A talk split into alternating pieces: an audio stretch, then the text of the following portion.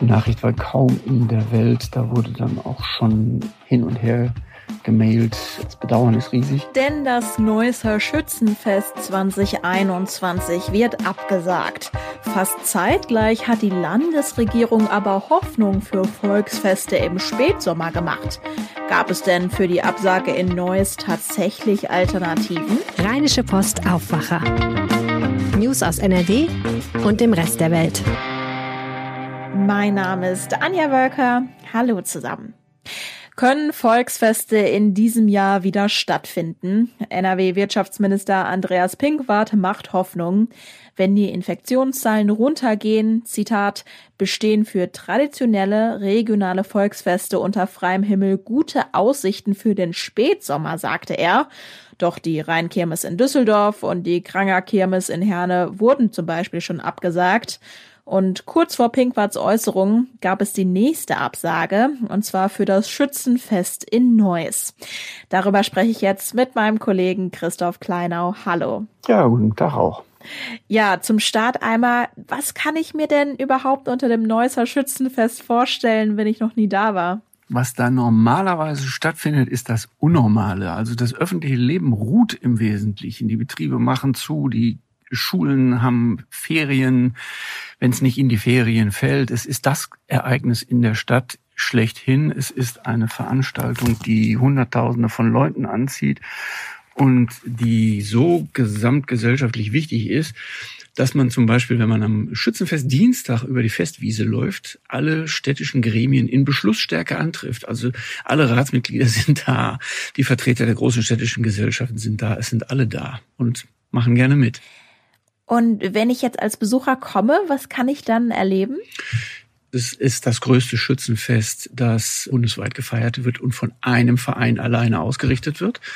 Vor Corona, beim letzten Schützenfest, waren fast 8000 Uniformierte auf der Straße, die an den Umzügen teilgenommen haben. Die kann man sich natürlich angucken. Es ist ein riesengroßer Rummel, ein Kirmesplatz, der noch da dran ist, was das natürlich für Familien unglaublich attraktiv macht. Und es ist ein viertägiges Volksfest, das mit einem Fackelzug, der alleine mehrere hunderttausend Zuschauer am Samstagabend anzieht. Also Fackelzug ist sowas ähnliches wie der Mottowagen im Karneval, nur dass er geschoben wird und illuminiert ist und abends durch die Straßen gezogen wird und nicht von Treckern gezogen wird. Also das ist der Fackelzug. Und der Fackelzug mit ganz starken lokalen und politischen Bezügen. Das ist das erste Highlight. Sonntags ist die große Kirmesparade oder die große Schützenparade, die auch seit Jahren im Fernsehen übertragen wird. Und am Dienstag, wenn der neue Schützenkönig ermittelt wird, ist dann sozusagen das große Finale. Jetzt gab es eben die Absage für das Neusser Schützenfest. Wie ist es denn jetzt zu der Entscheidung gekommen? Es gab eine etwas längere Diskussion des Komitees, also sozusagen des ständig tagenden Festausschusses zu diesem Punkt, ob der Zeitpunkt richtig gewählt ist. Aber die Chorführer haben dann dem Komitee letzten Endes den Rücken gestärkt und gesagt, Leute, wir können das jetzt nicht noch länger, die Entscheidung noch länger auf die Bank schieben. Es ist nicht vertretbar. Die Schützen brauchen Gewissheit. Die Partner bei den Schaustellern brauchen Gewissheit. Die Rettungsdienste und alle, die sich auf dieses Fest vorbereiten müssen, brauchen Gewissheit. Und für die sorgen wir jetzt. Und fand ich auch einen ganz netten Nebenaspekt es wird auch noch die Spaltung der Züge verhindert, denn auch bis runter in die einzelnen Zuggemeinschaft gibt es immer noch Leute, die sagen, was auch immer geht, wir sollten es machen und ein paar Vorsichtige, die sagen, nee, nee, lass mal, lass mal lieber noch zuwarten. Und man wollte jetzt nicht riskieren, dass durch eine Entscheidung zu einer Kirmes Light oder so am Ende die Züge dann vielleicht nur in halber Mannschaft antreten, weil die andere Hälfte lieber zu Hause bleiben will. Also man hat jetzt einfach den brutalen Schlussstrich gezogen, aber auch gleichzeitig gesagt, Leute, wir machen uns nicht unsichtbar. Die Schützen haben ja im letzten Jahr schon mit großem Aufwand an diesem letzten Augustwochenende, unserem traditionellen Festwochenende, dafür gesorgt, dass es was zu sehen gab und nicht wirklich was, nicht viel zu erleben, aber es gab was zu sehen. Und in diesem Jahr soll es, so ist ja die Hoffnung, ein bisschen mehr geben. Ja, jetzt sind wir ja in einer Phase der Pandemie, wo wir vielleicht mit mehr Optimismus in die Zukunft schauen könnten, denn die Impfquoten gehen nach oben. Die Kassenärztliche Vereinigung Nordrhein hat erst gestern nochmal gesagt, dass sie davon ausgeht, dass alle impfwilligen Erwachsenen in NRW bis Sommer auch ein Impfangebot bekommen werden. Hätte man da in Neuss nicht vielleicht auch optimistischer sein können? Optimistischer hätte man in, insofern eigentlich gar nicht sein können, weil egal was Ende August möglich sein wird, das Komitee ist einfach davon ausgegangen, dass es auf gar keinen Fall sich so weit die Situation entspannen kann, dass man ein Schützenfest in der traditionellen Form, also ohne irgendeine Einschränkung feiern kann. Und die Neusser haben dann für sich entschieden, das Neusser Bürgerschützenfest kann es nur ganz oder gar nicht geben und sich damit auch gegen alle möglichen Diskussionen, die auch geführt werden über ein Schützenfest Leid. Ne? Wir machen einen Umzug, einen kleinen, und ermitteln einen neuen König und dann gehen wir nach Hause, um mal so ein Szenario zu skizzieren. Das ist etwas, was die Schützen nicht wollen. Was Herr Pinkwart natürlich mit seinem Statement auch in Gang gesetzt hat, das ist etwas, was die Neusser hier beim Schützengipfel Anfang des Jahres auch schon beschäftigt hat. Schützengipfel, also das Treffen aller ähm, Schützenpräsidenten zusammen mit dem Bürgermeister. Das ist etwas, was eine Öffnungsperspektive in Richtung Herbst gibt. Wir haben eine Schützenfestsaison im Neuss, die im Mai beginnt und die im Oktober erst endet. Und diese Kirmesveranstaltungen, diese Brauchtumsfeste im September und Oktober, zum Beispiel in Norf oder in Üdesheim, die scheinen ja noch möglich zu sein. Und anders als im vergangenen Jahr, wo man gesagt hat, komm, wenn keiner feiern kann, dann feiern auch die nicht, die feiern könnten, ganz hinten raus, hat man gesagt, also diese Solidarität wird dieses Jahr nicht erwartet, wenn es im Herbst eine Lockerung gibt wenn in Üdesheim oder in Norf oder im anderen Ortsteil vielleicht noch gefeiert werden könnte, dann sollen die das auch tun. Ja, du bist nicht nur Journalist, sondern auch Mitglied im Schützenverein, darf ich verraten. Wie fühlt sich das denn an, so eine Absage im zweiten Jahr in Folge? Also ich kann aus meinem Zug berichten, ich bin bei den Grenadieren aktiv und da ist das Kümmernis groß. Also die Nachricht war kaum in der Welt, da wurde dann auch schon äh, hin und her gemailt. Das Bedauern ist riesig. Es war aber auch mehr oder weniger abzusehen. Was uns jetzt aufrechterhält als Schütze, ist die Perspektive, dass vielleicht in kleinerem Rahmen was geht. Kleinerer Rahmen heißt bei uns, dass unterhalb des Neusser Bürgerschützenvereins, das ist ja eine riesen Holding, wenn man sich da mal so vorstellen will, mit insgesamt elf Chors, dass auf Chorebene etwas möglich ist. Das tröstet uns ein bisschen, dass wir also mit unserem Freundeskreis von 20 Jungs am Schützenfestwochenende Ende August auf jeden Fall ein kleines Programm zusammen basteln. Da arbeiten wir auch schon dran, um die drei Tage dann wenigstens in Gemeinschaft zu verbringen. Ne? Das große Schützenfest gibt es nicht, aber das ist ja nicht das Ende des Neusser Schützenwesens. Herzlichen Dank, Christoph Kleinau, für das Gespräch. Bitteschön. Das Klimaschutzgesetz des Bundes greift zu kurz. Das hatte das Bundesverfassungsgericht vor kurzem entschieden. Denn Vorgaben für weniger Emissionen nach 2031 waren nicht ausreichend genug, hatten die Richter gesagt. Mittlerweile hat die Regierung ein geändertes Klimaschutzgesetz auf den Weg gebracht mit neuen Jahreszielen und einem neuen Fahrplan auch für die Zeit nach 2031. Und jetzt gibt es auch Bewegung in NRW bei uns. Die Landesregierung will ihre eigenen Klimaziele nachschärfen. Meine Kollegin Kirsten Bialdiger hat dazu jetzt die Infos. Hi. Hallo Anja. Was sind denn die Pläne der schwarz-gelben Landesregierung? Ja, es gibt da schon einen Entwurf für ein neues Klimaschutzgesetz. Und dann kam eben, wie von dir erwähnt, das Urteil des Bundes, es ist kein Urteil, es ist ein Beschluss des Bundesverfassungsgerichts dazwischen. Jetzt kam das also mitten in diesen Gesetzgebungsprozess hinein und auch in Nordrhein-Westfalen soll jetzt das Klimagesetz an die neuen Vorgaben des Bundes angepasst werden. Das sagte NRW-Wirtschaftsminister Andreas Pinkwart zum Verständnis, warum brauchen wir denn überhaupt so ein Gesetz auf Landesebene, wenn es jetzt eben ein Gesetz auf Bundesebene gibt, was ja auch verschärft ist und auch NRW quasi mit einschließt? Das ist eine wirklich gute Frage. Darüber haben sich auch die Sachverständigen, die kürzlich in einer Anhörung zusammenkamen im Landtag, die haben sich darüber auch verständigt und ihre Meinungen kundgetan. Es macht aber tatsächlich Sinn, weil diese Ziele eben nur den Rahmen vorgeben. Ich sage noch mal kurz: Bis 2030 sollen 65 Prozent weniger Treibhausgase ausgestoßen werden als 1990. Vorher hatte man gesagt, 55 Prozent reichen. Und für 2040 liegt dieses Reduktionsziel sogar bei 88 Prozent gegenüber 1990.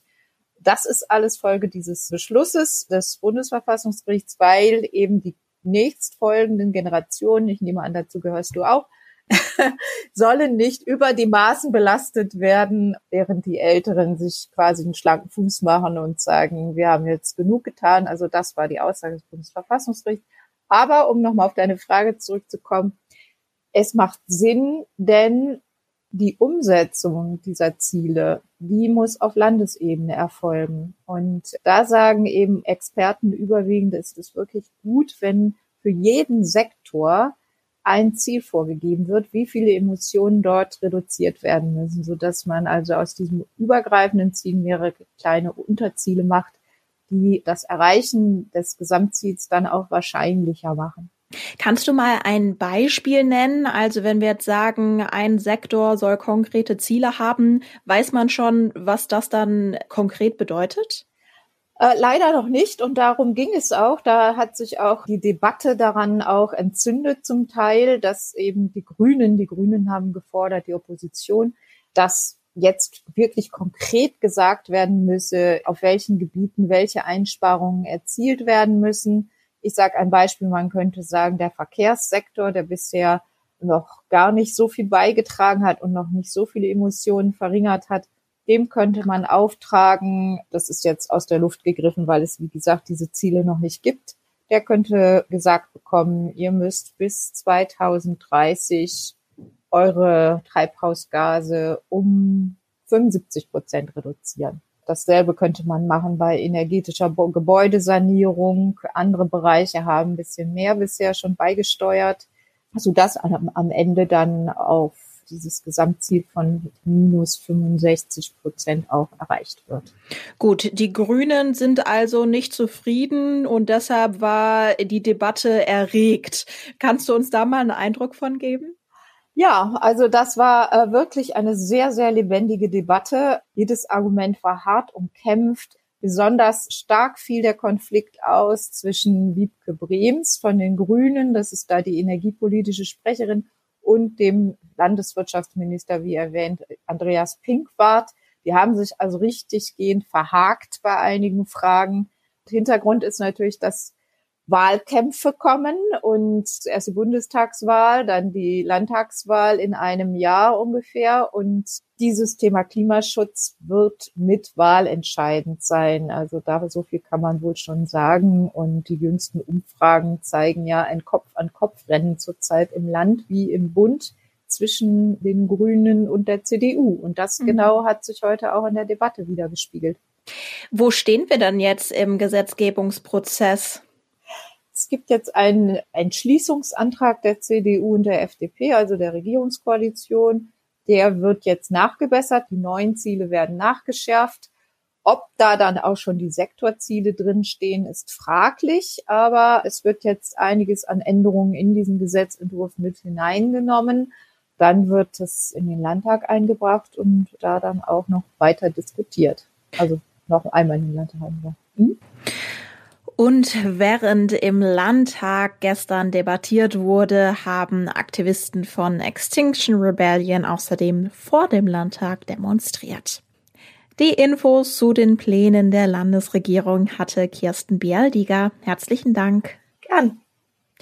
Und wir bleiben in Düsseldorf und schauen auf die weiteren Meldungen aus der Landeshauptstadt mit den Kollegen von Antenne Düsseldorf. Hallo. Hallo, wir sprechen heute darüber, dass es in Düsseldorf jetzt rund 490 Teststellen für Corona-Tests gibt. Dann blicken wir zum Burgplatz, da dreht sich seit heute wieder das Riesenrad. Und dann schauen wir noch zum Landgericht. Dort muss sich heute ein 26-jähriger Düsseldorfer wegen versuchten Mordes verantworten. Pünktlich zum Wochenende mit den Lockerungen für Handel und Gastronomie geht heute ein weiteres Testzentrum an den Start. An den Kasematten können wir uns jetzt auch bis 22 Uhr auf das Coronavirus testen lassen. Damit gibt es insgesamt rund 490 Teststellen in Düsseldorf. Laut Ordnungsdezernent Christian Zaum werde man jetzt erstmal einen Stopp machen. Aber in Ausnahmefällen dort, wo wir feststellen, dass wir noch weiße Flecken haben oder ein erhöhter Bedarf ist, dort werden wir dann nachsteuern. Wir haben im Moment noch etwa 20 Bewerbungen bei den äh, Testzentren. Also insofern, wir werden dann roundabout 500 Testzentren über das gesamte Stadtgebiet haben haben, was ein sehr, sehr gutes und aus meiner Sicht auch flächendeckendes Angebot ist. Einen Überblick über alle Testmöglichkeiten gibt es auf antennedüsseldorf.de. Ab heute 11 Uhr dreht sich das Riesenrad auf dem Burgplatz wieder. Die zuletzt konstant unter der 100 liegende 7-Tage-Inzidenz erlaubt es Betreiber Oskar Bruch, die Gondeln für Besucher zu öffnen. Für wie lange ist allerdings noch unklar. Offiziell gibt es eine Genehmigung bis zum 30. Mai. Eine Verlängerung bis mindestens 6. Juni wurde beantragt. Antenne Düsseldorf Reporter Christian Zielen. Genau sechs Monate und 19 Tage hatte das Wheel of Vision stillstehen müssen. Schon am 2. November, gerade mal rund eine Woche nach der Eröffnung, war Corona-bedingt wieder Schluss. Jetzt dreht es sich für Fahrgäste mit einem negativen Schnell- oder Selbsttest wieder. Auch vollständig geimpfte oder Personen, die bereits an Corona erkrankt waren, dürfen mit entsprechendem Nachweis einsteigen. Für alle gibt es ein umfangreiches Hygiene Hygienekonzept. Eine Fahrt kostet 8 Euro, Kinder zahlen 5 Euro. Tickets können online gebucht werden. Den Link gibt es auf unserer Homepage unter den Nachrichten. Nach einem versuchten Mord in Hubbelrath muss sich ab heute ein 26-jähriger Düsseldorfer vor dem Landgericht verantworten. Der Student soll versucht haben, seinen Vater mit einer Hantel zu erschlagen. Offenbar soll er die Tat im Drogenrausch begangen haben. Mark Pesch hat die Einzelheiten. Der Surf-Fan hatte in den letzten Jahren unter anderem auf Hawaii gelebt und wollte nun in den Niederlanden studieren. Laut Anklage soll er seit einiger Zeit bereits regelmäßig Drogen konsumieren. Das Rauschgift soll bei dem Sohn reicher Eltern zu paranoiden Wahnvorstellungen geführt haben. Unter dem Einfluss dieser Psychose soll er im August letzten Jahres seinen Vater hinterrücks mit einer sechs Kilo schweren Hantel angegriffen und schwer verletzt haben. Jetzt droht dem Sohn die dauerhafte Einweisung in die Psychiatrie. Der Prozess soll noch heute zu Ende gehen. Und soweit der Überblick aus Düsseldorf. Mehr Nachrichten gibt es auch immer um halb bei uns im Radio und rund um die Uhr auf unserer Homepage antennedüsseldorf.de. Und das wird heute noch wichtig. Nach monatelanger Zwangspause dürfen Gastronomen in vielen NRW-Städten ab heute wieder ihre Außengastronomie öffnen. Düsseldorf rechnet über das Pfingstwochenende mit einer vollen Altstadt. Auch in Essen, Oberhausen und Mönchengladbach können draußen wieder Gäste bewertet werden. In Münster darf die Gastronomie sogar wieder drinnen öffnen. Zugang bekommt jedoch nur, wer ein negatives Schnelltestergebnis vorlegen kann, vollständig geimpft oder genesen ist. Und an dieser Stelle gibt uns mein Kollege und Kulturredakteur Wolfram Görz ein paar kulturelle Tipps für die nächsten Tage. Die Kulturtipps zum Wochenende haben diesmal viel mit Geschwindigkeit zu tun. Ich habe im Internet einiges entdeckt, etwa das wundervolle Musikstück Spiegel im Spiegel des estnischen Komponisten Arvo Pärt. Acht Minuten, in denen fast nichts passiert. Das aber himmlisch schön. Ein ganz anderes Tempo wird beim 24-Stunden-Rennen von Le Mans erreicht, das einmal viele Todesopfer gefordert hat. Davon gibt es eine einschüchternde Reportage. Und schließlich, haben Sie mal Latein gehabt? Haben Sie sich gequält? Ich habe ein Video gefunden, in dem eines der schönsten Liebesgedichte des Altertums dermaßen präzise auseinanderklamüsert wird, dass es wirklich jeder versteht. Viel Vergnügen dabei. Den Link zum Artikel packe ich euch in die Show Notes.